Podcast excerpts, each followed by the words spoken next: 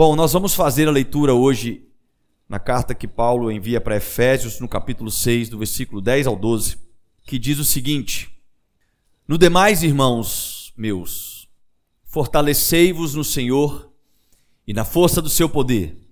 Revesti-vos de toda a armadura de Deus para que possais estar firmes contra as astutas ciladas do diabo. Porque não temos que lutar contra a carne e o sangue, mas sim contra os principados, contra as potestades, contra os príncipes das trevas deste século, contra as hostes espirituais da maldade nos lugares celestiais. Feche seus olhos mais um instante. Pai, nós agradecemos nesta noite pela tua palavra. Jesus, nós oramos para que o nosso coração esteja agora preparado para receber aquilo que teu Espírito Santo quer falar conosco. Nós oramos também por cada um que está nos assistindo pela internet. Que o Senhor possa tocar no coração destes também e que nesta noite a tua palavra venha nos trazer uma nova atitude, que venha nos encorajar a uma caminhada cada vez mais eficiente, buscando uma vida cada vez de mais santidade na tua presença pela tua salvação que foi feita em nós, ó Pai. Então tira toda distração, renove as forças físicas daqueles que estão cansados. Arranca do nosso meio todo tipo de dor de cabeça, todo tipo de incômodo e que nós possamos estar agora disponíveis para ouvir a tua voz. Esta é a nossa oração. Amém. Esses dias estava vindo para a igreja e fui lembrado que está chegando uma data talvez um pouco polêmica quando passei na pracinha próximo daqui e vi duas toalhas penduradas à venda. Dois candidatos, amados e odiados. E me lembrou que estamos chegando próximo das eleições, eleições que há quatro anos atrás trouxeram tantos constrangimentos no meio de tantas igrejas no Brasil, eleições que transformou alguns em fanáticos religiosos, deixando inclusive de congregar com os teus irmãos. E me lembrei de todas as vezes que faço a classe de novos membros, que aliás nesta quinta e sexta-feira que segue teremos, aonde falo para estes novos membros que eu não falo sobre política na igreja. Não é meu chamado. Talvez seja meu dever, mas não me sinto que fui levantado para isso. Mas talvez hoje eu vou quebrar o protocolo e gostaria que você me julgasse depois dessa mensagem. A eleição no Brasil conta com um voto obrigatório para aqueles que são maiores de 18 anos ou aqueles que fazem 16 e já tiram seu título de eleitor. E a grande problemática que eu enxergo é que todos nós, após elegermos um candidato ou não elegermos um candidato, alguém que não foi do nosso voto, temos uma seguinte expectativa daquele candidato: que ele faça o seu dever, que ele cumpra o seu dever, que ele exerça o motivo pelo qual ele foi eleito. E na grande da maioria das vezes nós somos decepcionados, porque os candidatos geralmente não cumprem aquilo que estão proposto para ele. Nos deixam desanimados. A política cada vez mais, principalmente no Brasil, vem trazendo constrangimentos. Sempre vemos problemas de corrupções envolvida. E lamentavelmente nos desinteressamos cada vez mais sobre esses assuntos. E o que nós vemos é que estes políticos, ao serem eleitos, não cumprem as suas devidas promessas feitas nos seus horários políticos, feito quando eles estavam procurando ser eleitos, se elegerem e assumirem esse cargo. Só que ao contrário, talvez, do que você cogitou no seu coração, eu não quero falar de uma política onde nós vamos olhar para estes políticos. Uh-uh. Não seria ousado esse ponto. Não, não acharia prudente falar sobre isso no púlpito. Mas eu quero que a gente traga o olhar de uma forma contrária. Eu quero que a gente leve os nossos olhos agora, porque da mesma forma que nós cobramos mediante uma expectativa desses possíveis políticos que serão eleitos em todas as suas funções, a pergunta que eu faço para que a gente comece esta mensagem hoje é o que, que nós fazemos quando nós somos eleitos. Talvez poderia trazer um título aqui sobre uma política espiritual. Uma eleição feita a partir de Deus. Uma eleição que, da mesma forma que nós temos uma expectativa desses políticos que precisam governar o país, existe uma expectativa também de alguém que nos elegeu para uma tarefa chamada salvação. E a pergunta é: o que, que nós fazemos quando somos eleitos? O que, que nós desenvolvemos como dever das nossas atividades? Quando nós somos eleitos para um cargo, para um chamado, um chamado de salvação, um chamado a qual a nossa fé se conecta?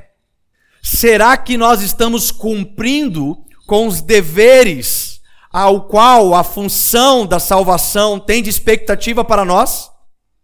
Será que nós estamos trilhando os caminhos que aquele que nos elegeu olha para nós e diz: Estou satisfeito? Coloquei ele na função, elegi essa pessoa para uma função e ela não tem me decepcionado nos seus deveres espirituais. O que nós fazemos quando nós somos eleitos? Em Efésios capítulo 1, verso 4, Paulo vai dizer como também nos elegeu nele, antes da fundação do mundo, para que fôssemos santos irrepreensíveis diante dele em amor. Existe algo que tem uma expectativa para cada um de nós. Da mesma forma que nós criamos uma expectativa para os políticos ao qual nós votamos, existe uma expectativa daquele que nos elegeu nele antes da fundação do mundo. Talvez, ao final desta mensagem, a nossa percepção sobre os deveres políticos, talvez aquilo que a gente se ira em anos de eleição, aquilo que a gente fica indignado de ver tanta corrupção, de ver tanto problema, de ver tanto conflitos que são gerados dentro das igrejas, vai se tornar algo que vai vir contra nós mesmos quando nós olharmos para a nossa eleição e talvez pensar que estamos fazendo algo pior do que os políticos estão fazendo. Não cumprindo os nossos deveres ao qual fomos eleitos nos elegeu para que fôssemos santos, para que fôssemos irrepreensíveis diante dele em amor. E a impressão que eu tenho é que muitos cristãos que foram eleitos em Jesus estão vivendo como muitos políticos da nossa nação, divorciado daquilo que pregam. Falam algo quando vão ser eleitos, mas vivem algo totalmente diferente. Se dizem que não vão se corromper com nada, mas já no primeira semana estão envolvidos em corrupções. Dizem que vão mudar aquilo que está proposto, mas são aqueles que pioram o quadro da, da nação que estão governando. Ou então vemos outros que estão lutando com todas as suas forças, porém contra alguém que nem é mesmo teu inimigo começam a lutar com aqueles que deveriam ser os seus irmãos em Cristo. Começam a lutar com uma mentalidade que vai trazendo a falta de unidade, que é algo que estamos brigando, que estamos lutando, que estamos buscando, mediante a palavra de Deus, ensinos para que nos faça ser aperfeiçoados na unidade, no amor. E diante desse aspecto, nós podemos entender duas coisas. Ou essas pessoas nunca foram escolhidas por Deus, ou essas pessoas estão corrompidas no seu cargo de eleição, não estão cumprindo os teus deveres depois que foram eleitos. Não estão cumprindo as suas funções. E aí se levantam diante dos políticos da nossa nação e querem brigar. Olha aí que político corrupto! Se preocupando com coisas terrestres, enquanto a eleição que o próprio Deus nos entrega para uma eternidade está talvez pior do que aquilo que os políticos desta terra estão fazendo. E nos encontramos em uma situação muito complexa, porque a palavra nos afirma sobre alguém que nos elegeu. Nós fomos eleitos. Talvez você nem se lembre quando você se candidatou, mas ele te elegeu. Talvez você fale, mas eu nem queria ser esse tal, ser esse tal crente, mas o evangelho te alcançou. Um dia que você escutou o evangelho, a tua vida foi conectada e o teu espírito se conectou ao espírito de Deus, aonde ele te confirmou que você deixa de ser criatura para ser agora filho. Você foi eleito por um propósito, por uma finalidade. Em João capítulo 15, verso 16 diz que vocês não me escolheram, mas eu o escolhi para irem e darem fruto, fruto que permaneça, a fim de que o Pai conceda a vocês o que pedirem em meu nome. É muito errado pensar que nós escolhemos seguir a Jesus. Esse é um assunto complexo. Sugiro você participar do nivelamento apostólico na próxima turma que vai abrir em fevereiro, aonde abordamos e desdobramos mais sobre esse assunto, mas biblicamente nós temos uma convicção de que nós não escolhemos a Deus, e sim ele que nos escolheu na necessidade transcendental que o homem necessita de adorar um Deus. Ele se revela ao homem, se revela aos nossos pais da fé. O homem jamais conheceria Deus se Deus não tivesse se revelado ao homem. E isso mostra que Deus escolhe a quem ele vai se revelar. O evangelho te alcançou porque um dia, antes da fundação do mundo, não considerando a sua vida que iria ser pecaminosa, mas sim considerando aquilo que ele te enxerga como a vida futura. Ele fala: Eu vou eleger esse, para que um dia ele escute o evangelho da salvação. E ao escutar o evangelho da salvação, ele tome uma decisão nesta eleição. Para que ele possa ter a certeza de que ele foi chamado para um cargo, para cumprir o seu dever, para cumprir o seu chamado para corresponder com aquilo que Deus tem expectativa em nós, que foi nos tirar de um lamaçal de trevas e nos firmar no reino maravilhoso do Filho do seu amor.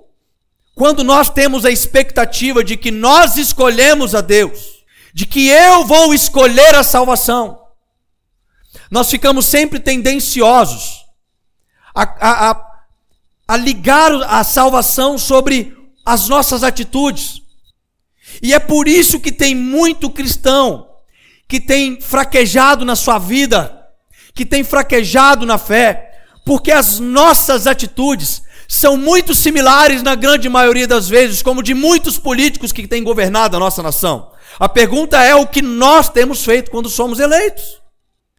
O que nós temos desenvolvido na nossa caminhada cristã quando nós fomos escolhidos por Cristo.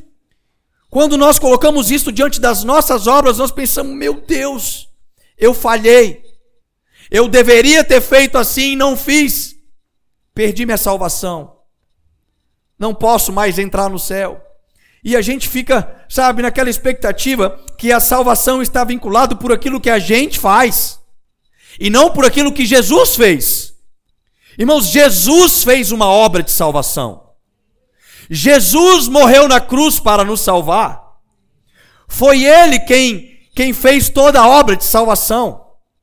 E nesta obra de salvação, antes de todas as coisas, antes de todos os tempos, antes da fundação do mundo, Ele nos escolheu para que quando escutássemos sobre esta obra de salvação, pudéssemos ser conectados para um propósito de sermos santos e irrepreensíveis diante dele em amor.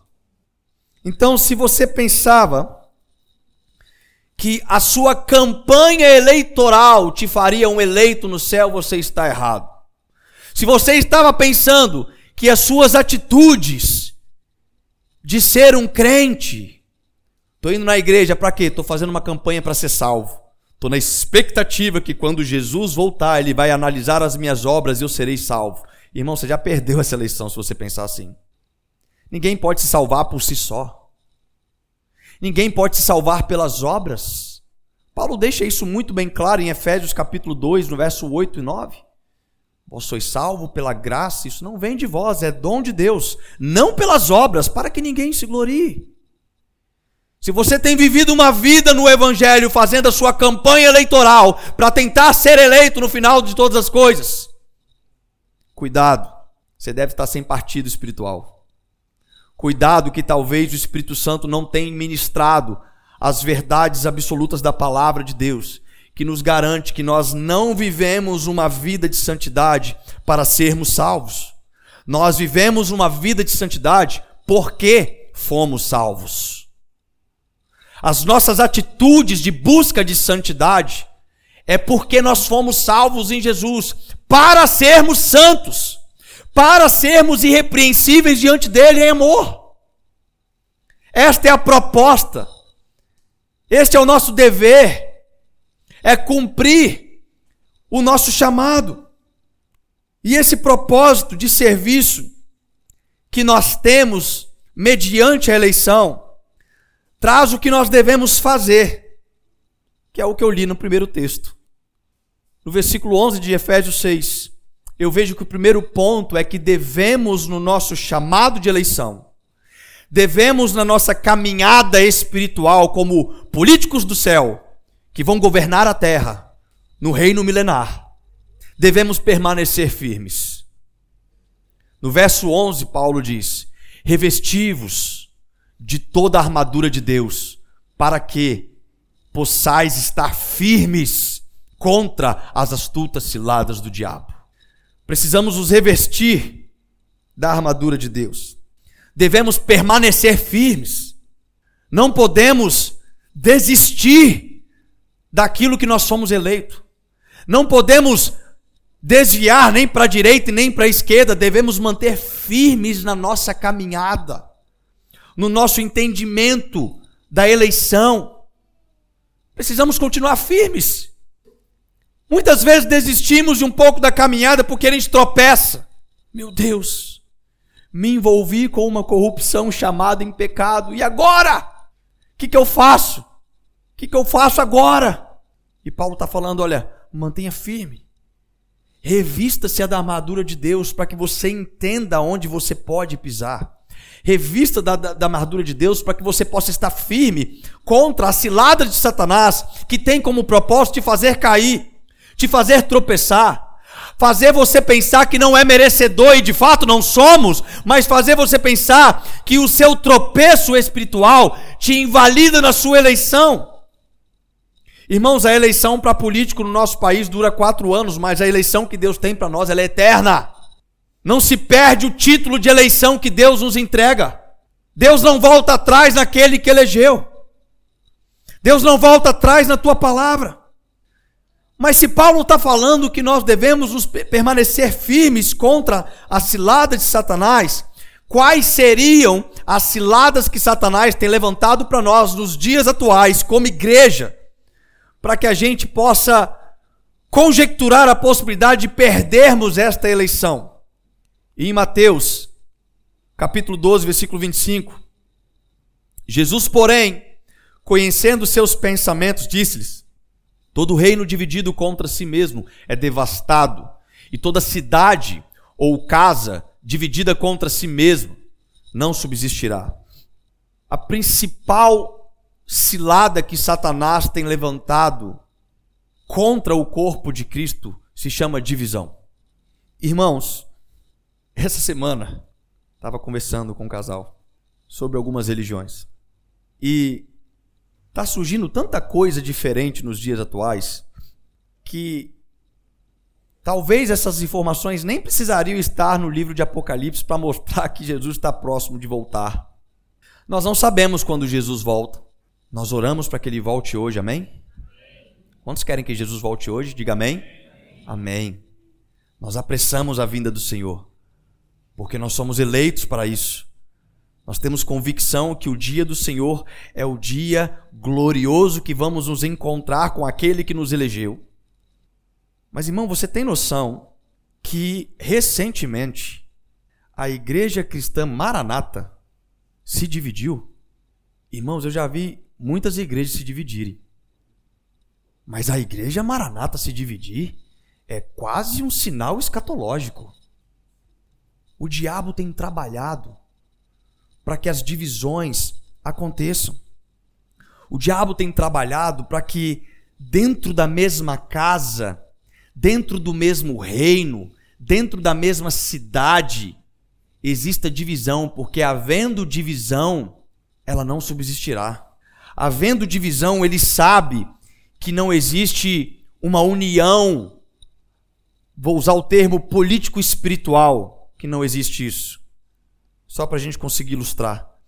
Mas o diabo ele entende que o crente se dividindo, ele é um crente fraco, ele é um crente vulnerável.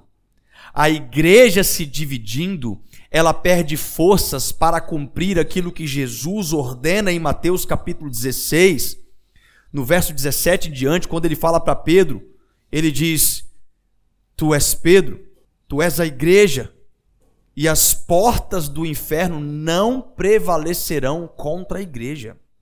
Quando Jesus fala que as portas do inferno não prevalecerão contra a igreja, Jesus está deixando uma afirmação que é a igreja quem ataca o inferno e o inferno não prevalece.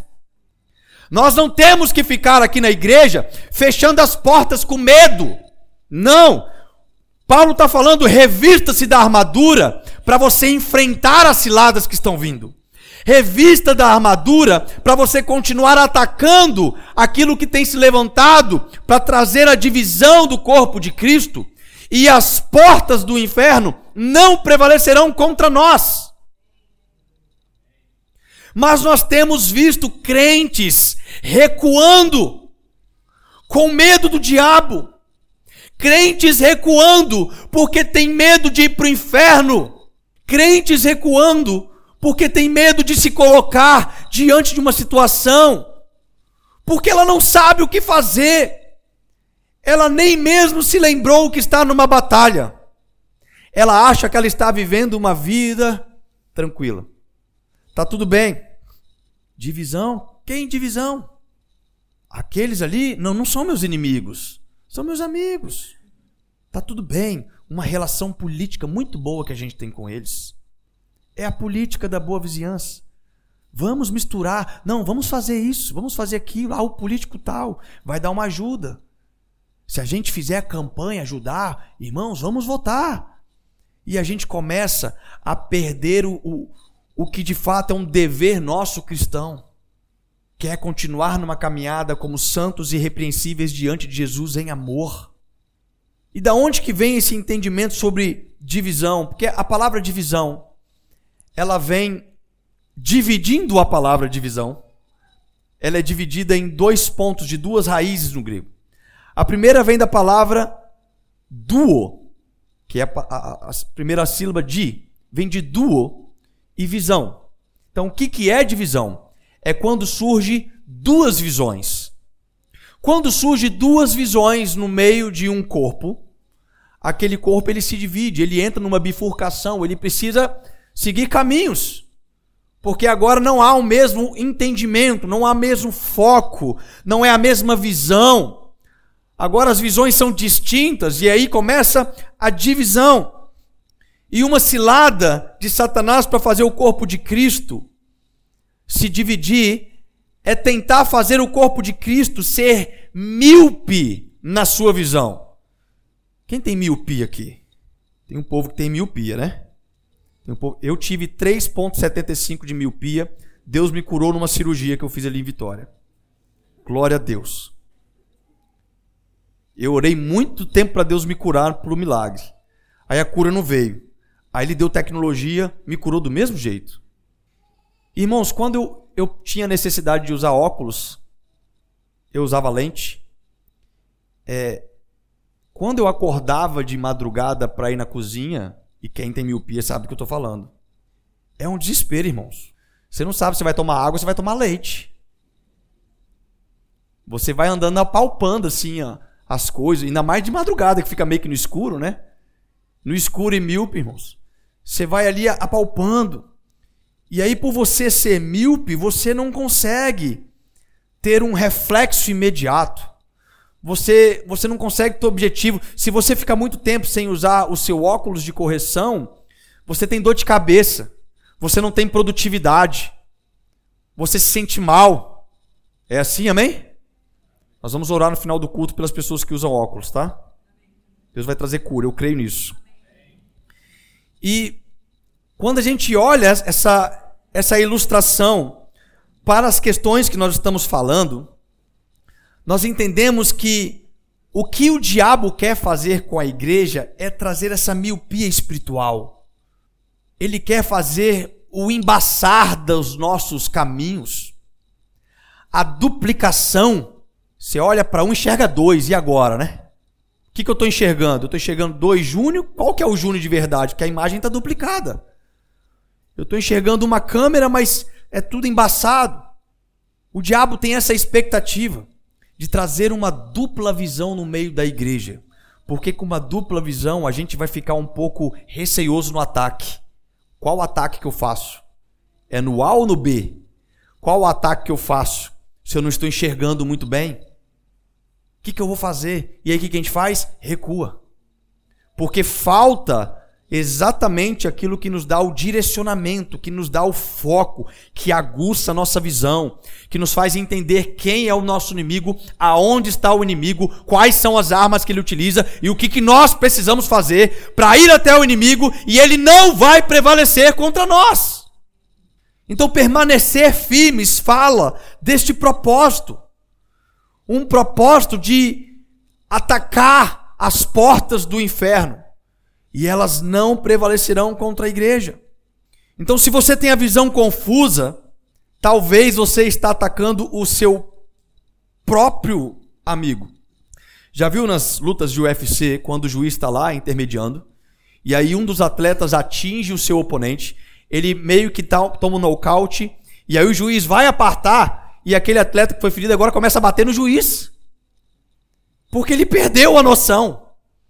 Ele perdeu quem que era o seu inimigo e começa a atacar aqueles que estão tentando ajudá-lo. Irmãos, na igreja de Cristo, está cheio de pessoas que estão atacando as pessoas que poderiam estar ajudando eles. Ah, não, ele não pensa igual eu. Ele, uh -uh, não, que isso? O pastor falou tal coisa. Não, o pastor não pensa igual eu. Aí a pessoa sai da igreja e começa a falar mal de mim. Não, fulano? Fulano não não deu bom testemunho, não, vou falar mal dele, começa a ter as divisões daquilo que deveria ser o contrário. Agostinho de Pona tem uma frase que diz, é muito boa, ele fala: nas coisas essenciais, unanimidade. Nas coisas não essenciais, respeito. Mas em todas as coisas, o amor.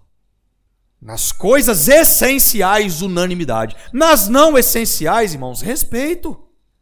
A pergunta é: será que nós sabemos o que é essencial para a nossa caminhada cristã?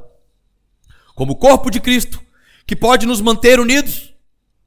Porque eu tenho certeza que você que é casado, você que tem a sua família, que tem o seu filho, que mora aí na sua casa com a sua família, eu tenho certeza que tem um dia que vocês vão tomar uma decisão e vocês têm pensamentos que não são os mesmos. Mas são pensamentos de coisas que não são tão essenciais. E o que, que vocês fazem? Tá bom, eu te respeito. Então vamos manter um amor, vamos seguir no amor. Vamos continuar com uma família que cresce, que se ama, que quer, que quer ser produtiva. Então, quando nós temos essa divisão, é como se nós tornássemos um cachorro. Já viu aqueles cachorros que ele vai comer ração e ele fica com raiva da própria pata que está muito perto da ração? ele vai comer ração e fica. Porque a pata dele está muito perto da ração. Irmãos, a gente tem vivido como, como esses tipos de coisas. Estamos mordendo o próprio corpo de Cristo. Estamos nos levantando como uma visão duplicada, achando que a nossa patinha quer comer a comida que está diante de nós. Mas que absurdo! Que loucura é você tentar dividir aquilo que é parte do seu corpo. Que falta de coerência você querer arrancar o teu braço. Que falta de coerência você querer arrancar o teu pé. Irmãos, o corpo de Cristo não pode ser dividido. Nós somos um só corpo. E essa tática de Satanás de querer dividir a nossa visão, ela não é de hoje. Ela é antiga. Ela é de muito tempo. Lá no jardim do Éden, Adão recebe um propósito, Adão recebe um, um, um destino, Adão recebe uma tarefa. E aí a serpente aparece para Eva, e sabe o que a serpente faz com a Eva? Duplica a visão. Não, não é bem assim. Olha, você pode enxergar desse jeito. E aí depois que ela duplica a visão, ela vai lá e fala para Adão: Adão, é, dá para ser assim. Eu acho que se a gente comer desse fruto, a gente vai ser igual a Deus. E ao invés deles compreenderem o erro, quando Deus se revela para Adão procurando ele, ele estava escondido no mato. Ele ainda fala: A mulher que me deste duplicou a minha visão. Aquela que é carne da minha carne me fez cair. Aquela que é corpo do meu corpo, que foi levantada para ser a minha auxiliadora, a qual eu escolhi, aquilo que era para cumprir um, um propósito comigo, duplicou a minha visão, me fez uma miopia, me fez perder o propósito. E tá cheio de crente, irmãos, que está acusando o próprio corpo que ele congrega. Tá cheio de crente que está vivendo uma vida com falta de lealdade. Falta de lealdade, em primeiro lugar, na liderança que ele está submisso. Ele não é leal ao teu próprio pastor. Porque uma coisinha que ele não concorda, ao invés dele procurar ir no gabinete, não, ele fala mal. Uma coisinha que ele está vivendo na vida, aí o pastor não procurou ele, ele sai falando mal. Meu pastor não é pastor. Meu pastor não me visita. Meu pastor não faz isso. Aí depois ele começa a abrir para a igreja. Ah, aquela igreja, cuspo nesse prato. E aí começa essa divisão, o corpo vai sofrendo com isso, isso não é benéfico para o corpo de Cristo. Nós temos que sarar esta miopia espiritual, porque a pergunta que nós temos que fazer é: o que nós fazemos quando nós somos eleitos? Admitir uma cegueira, irmãos, é muito mais honroso do que se esconder no pecado. Adão se escondeu. Adão podia falar para Deus: Deus, me perdoe eu admito, eu falhei. Eu me deixei levar pelo meu próprio ego, eu caí. Deus, por favor, me perdoe. Não! Sabe o que Adão fez? Ele se escondeu. Eu vou ocultar isso. E se o meu Deus vier me procurar, eu vou culpar ele, a mulher que me deu. Sabe, pastor, é a função que você me deu. É o grupo do GP que eu tô lá. É o lugar da programação que aconteceu isso. Precisamos aprender a assumir as nossas falhas. Assumir a cegueira, assumir uma falha é muito mais honroso do que nos esconder nos nossos pecados, nas nossas vidas solitárias. Tiago capítulo 5, no versos 16 e 17, quando ele diz o seguinte: Confessais as vossas culpas uns aos outros para serem para serem curados. Ué, mas não é salvo? Não. A salvação foi feita em Jesus. Quando a gente confessa os pecados uns aos outros, é para a gente sarar daquilo que está comendo como uma erva daninha, como uma erosão dentro da igreja. É para sarar os montins, é para sarar aquilo que está sendo uma corrupção espiritual no meio do corpo de Cristo. É para isso. É para dizer uns aos outros: me perdoe, meu irmão, porque eu fui eleito para viver o meu chamado ministerial. Eu fui eleito para ajudar nesse serviço na igreja. Eu fui eleito para ser um bom testemunho na rua, na minha profissão. Eu fui eleito para isso, mas eu não tenho cumprido o meu chamado de eleição. Eu tenho errado. Eu tenho vacilado, eu não tenho sido leal, eu não tenho sido comprometido. Irmão, me perdoe, ore por mim, eu preciso sarar desse pecado. Eu preciso abandonar essa prática. Porque um ponto, irmãos, que valida sobre quem está ao nosso lado é a comunicação. Sabe, nas guerras mundiais que tivemos, e em outras guerras também, entre povos, sabe o que, que era muito simples de identificar no inimigo? A língua. O inimigo não falava a mesma língua. E aí, quando eles, eles percebiam que podia ser o intruso, eles perceberiam, ó, não é, não é a nossa língua. Peraí, tem, tem um sotaque diferente nesse cara aí. Isso é um intruso. Né? Esse cara é um intruso, aconteceu alguma coisa. E no, no corpo de Cristo nós precisamos entender sobre a linguagem de Deus, Elisa. A linguagem de Deus que nos afirma quem é o nosso amigo em Cristo e quem é o nosso inimigo. Porque, como nós lemos, que uma casa dividida contra si mesma não subsistirá. E o próprio Jesus depois afirma que quem comigo não ajunta, espalha. Então, se essa pessoa não está ajuntando o corpo de Cristo, ela está espalhando. E se ela está espalhando, logo ela não é amigo de Cristo. É um inimigo de Cristo. Se ela não tem entendido qual que é a sua eleição, qual que é o seu chamado, sobre em qual guerra e de qual lado ela está lutando, ela corre um risco de ser aquele cachorro que quer abocanhar a própria pata. E você sabe qual que é a comunicação que o corpo de Cristo tem? Eu vou te falar. Oração. Não é o silêncio, é a oração. E eu quero crer, talvez afirmar, que o que tem dificultado a comunicação da unidade no corpo de Cristo é a falta de oração no meio da igreja. Porque uma igreja que não ora é uma igreja que vive reclamando, uma igreja que não entende a linguagem de Deus, que não sabe falar a linguagem de Deus na oração, é uma igreja que tem se comunicado talvez com o inimigo. Isso é muito perigoso. Irmãos, é dever daqueles que são eleitos seguir uma ordenança: orai sem cessar. Orar em todo tempo, em todo instante. Oração faz parte do nosso dever como eleitos na salvação em Cristo Jesus. Segundo ponto é que nós temos que lutar. No versículo 12 do capítulo 6 de Efésios, Paulo diz: Porque não temos que lutar contra carne e sangue, mas sim contra os principados, contra as potestades, contra os príncipes das trevas deste século, contra as hostes espirituais da maldade nos lugares celestiais. Deixa eu lembrar uma afirmação que Paulo está falando, mas sim. Paulo está dizendo o seguinte: você tem que lutar. Você não foi eleito para ficar paradinho, para não entrar numa batalha. Não, irmão, você está no meio de uma guerra. Você está no meio de uma batalha. Só que esta batalha não é contra os políticos, não é contra os irmãos, não é contra as denominações que se dividem por falta de, de, de, de unidade em coisas que não são essenciais.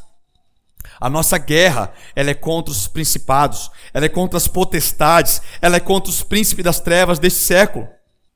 Quem são esses nossos inimigos? Será que você consegue entender que nós temos um inimigo espiritual? Quem são os males deste século? O que é que tem ceifado o, o chamado, o que é que tem ceifado o dever daqueles que são eleitos, o que é que tem ceifado o seu cargo ministerial. É isso que você tem que lutar. E nós vemos que nesta falta de unidade, muitas pessoas deixaram de congregar. Essa semana eu fiquei sabendo de uma reunião dos desigrejados que acontece. Os desigrejados montaram a igreja dos desigrejados. Eles fazem a reunião dos desigrejados. Tem alguma coisa errada? Porque o autor de Hebreus está afirmando em Hebreus 10, 25: Não deixeis de congregar, como é costume de alguns. Não, a gente é só, aqui é só os desigrejados. Então, se, se não é parte do corpo, é o que então? Não faz sentido. Não faz sentido, tem algo errado. E eu quero desdobrar nesse ponto dois estágios que acontece que atrapalha a nossa unidade e cumprir o nosso chamado de eleição em Cristo Jesus. O primeiro dele é sobre a congregação física. Infelizmente, ontem tomei café com um amigo que não é cristão e ele estava abordando comigo na mesa sobre a decepção que os líderes religiosos fazem nesse Brasil. Extorquem os seus fiéis, usurpam e fazem coisas absurdas com os seus fiéis. Vivem vidas milionárias. Não estou falando que é errado um pastor ser próspero, porque eu sou próspero. Estou falando que é errado um pastor roubar das suas ovelhas. Eles darão conta a Deus. Mas como que isso traz uma percepção que seria todo mundo igual? Seria todo mundo. Aí sabe o que, que ele fala? É, é crente. Ah, não, cara. O conceito que eu tenho de crente é de um conceito que ele viu de crentes políticos que não cumprem o seu chamado de eleição. E por não cumprir o seu chamado de eleição, que é qual? Viver uma vida de santidade e aperfeiçoamento em Deus. Ser apresentado diante de Deus com santidade e amor.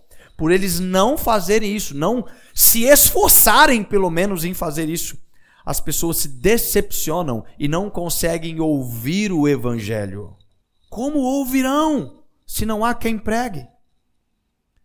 Quantos e quantos líderes religiosos não estão pregando o evangelho?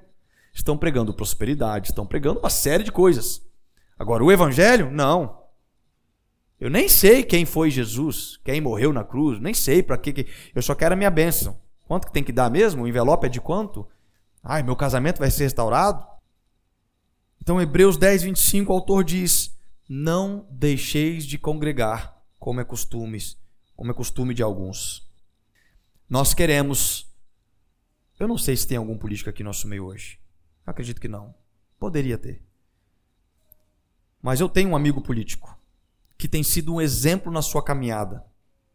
E uma, uma das coisas que ele faz é cumprir o seu dever de comparecer na Câmara todos os dias. Porque existe uma margem que o vereador lá pode fazer. Não, ele pode ir, dar lá o nome vai embora. Mas ele não, ele tem cumprido o seu dever de dar uma resposta para alguém que elegeu o cargo dele. E a gente às vezes fica reclamando, político lá nem vai. Fulano nem vai. Nem cumpre os seus deveres como político. Nem comparece na Câmara. Você chega lá, você liga naquela.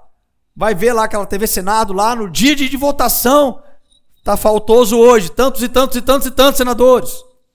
Os caras nem aparecem, nem cumprem o seu dever. Só que da mesma forma, muitos deixaram de cumprir o seu dever com a tua congregação. Uhum. Eu já falei, mas eu quero repetir. Eu, aqui na frente, irmãos, a impressão que às vezes eu tenho é que a igreja ela funciona igual escala de trabalho. Domingo hoje é vocês, domingo que vem parece que é outro povo que veio na igreja. Porque tem um monte de gente, essa igreja tem mais de 200 membros. Tem um monte de gente que deveria estar aqui, mas eu acho que não é a escala de vir no culto deles hoje. Pessoas que não estão cumprindo seus deveres com a congregação, mas querem falar mal da política. Querem se levantar cheio, cheio de argumentos políticos.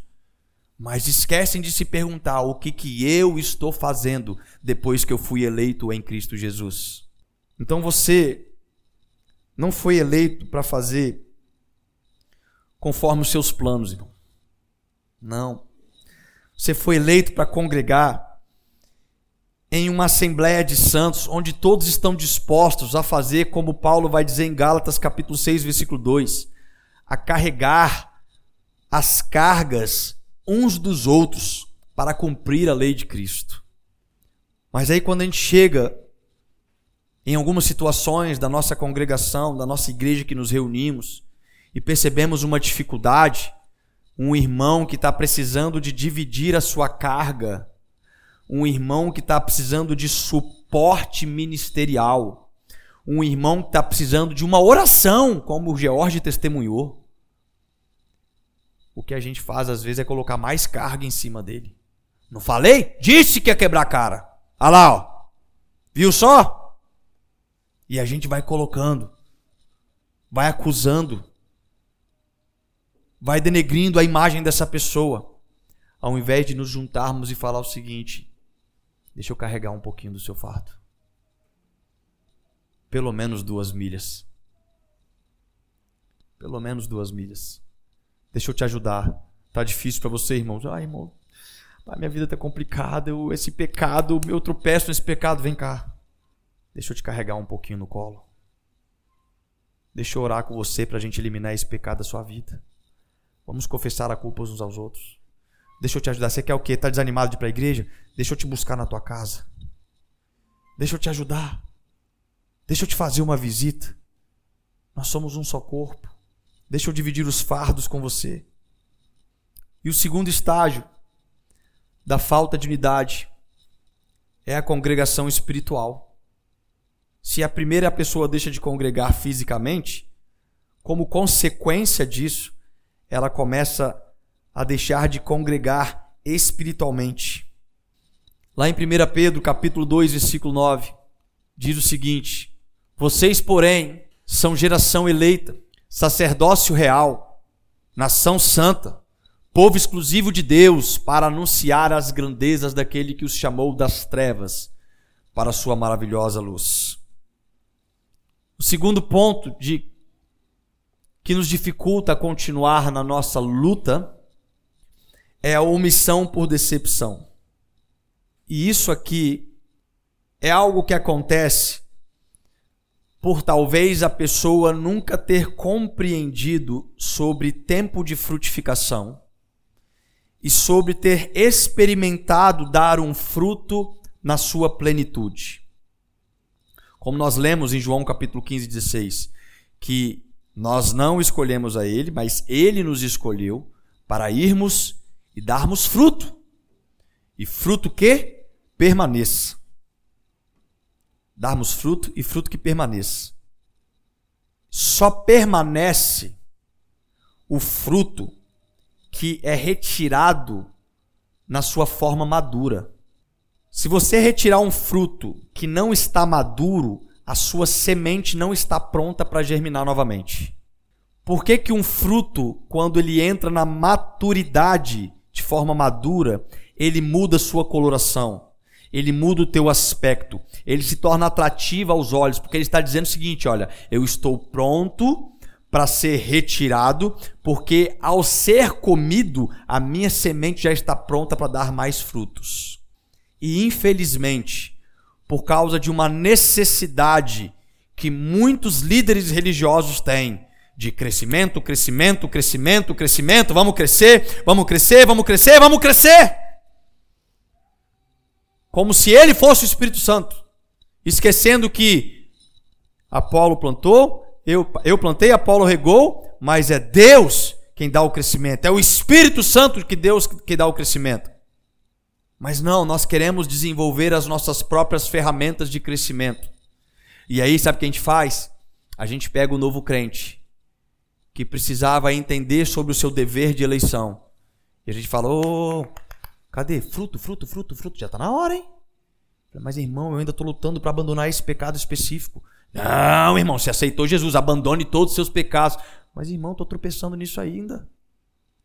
E a gente começa a condenar o irmão que está numa caminhada cristã caindo em práticas que ele ainda não conseguiu vencer, achando que ele não é mais crente porque ele pecou, porque ele tem uma dificuldade X. E a gente começa a gente agora eleger as pessoas. Ó, oh, não vai para o céu, não vai para o céu, não vai para o céu. Ih, tá em pecado.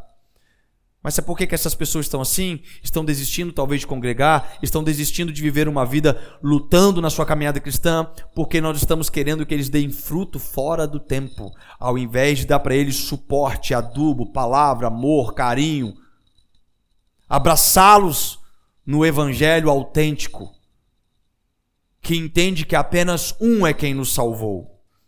Então muitos querem comer dos frutos espirituais mas eles não estão dispostos a regar as raízes. Eles não estão dispostos a adubar aquela planta, adubar esta pessoa. E aí essa pessoa começa a dar um pouquinho de fruto, mas o fruto é de vez, ele ainda está verde.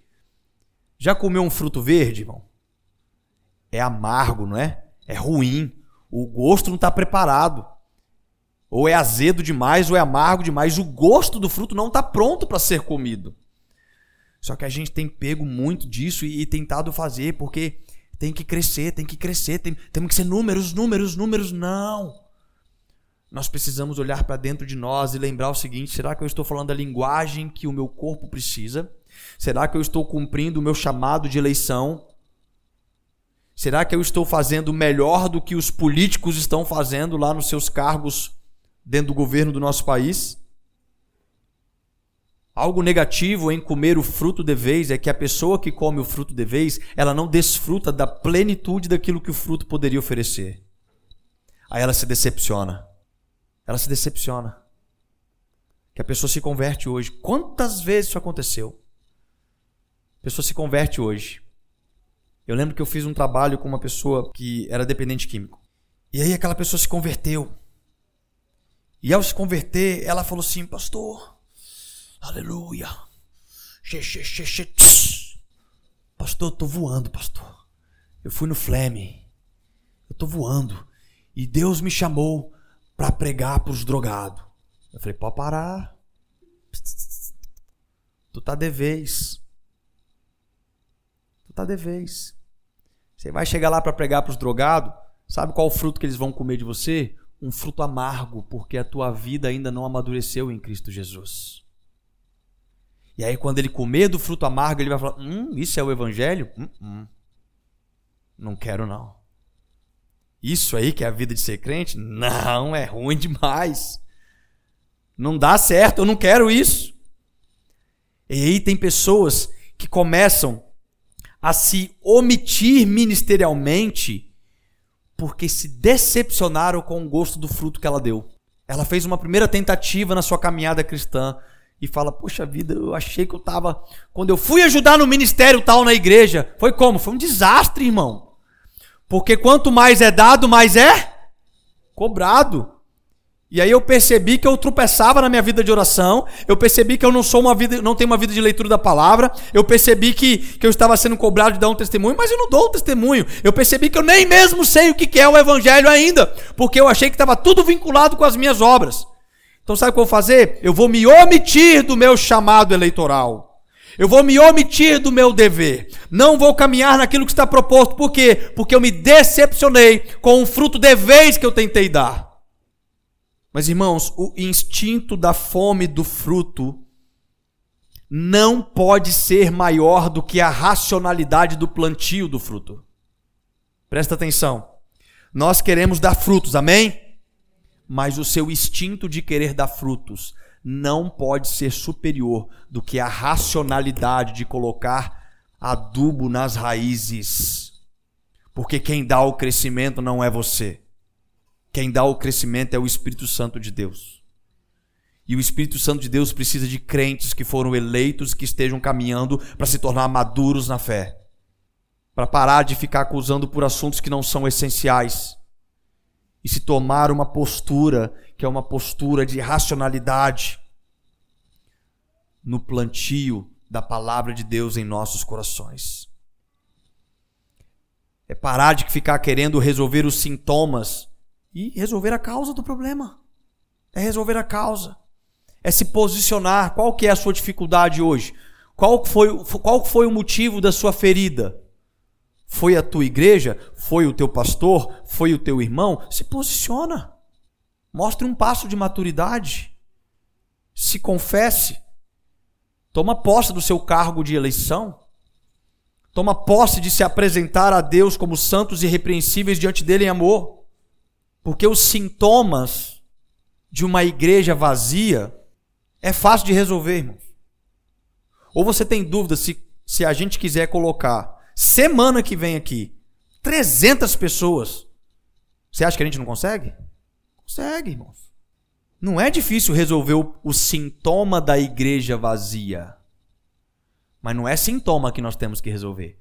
Nós temos que resolver o seguinte: por que a causa da igreja vazia? Qual que é a causa?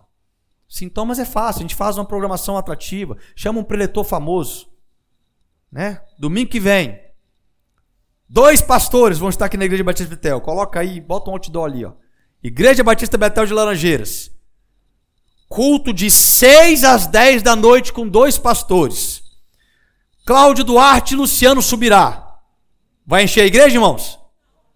Vai encher, não vai? Vai ter alguém que vai reclamar que o culto vai ser de 6 às 10? Vai ter não, irmãos. Resolver sintoma é simples. É fácil. Resolver causa é só compreendendo qual que é o nosso chamado eleitoral. resolver causa, é só, é só fazendo a pergunta: eu estou cumprindo o dever pelo qual eu fui eleito em Cristo Jesus? Porque senão, eu sinto te dizer que a causa pode ser você. O que, que nós fazemos quando nós somos eleitos em Jesus? Que Deus tenha misericórdia de nós. Que Deus possa abrir os nossos olhos. Que Deus possa nos dar graça para nos posicionarmos em uma atitude e cumprir o nosso chamado eleitoral em Cristo Jesus. Para sermos santos e irrepreensíveis diante dele em amor. Eu acredito que a gente não vai mais falar mal dos políticos da nossa nação antes de olharmos para nós e fazermos esta pergunta.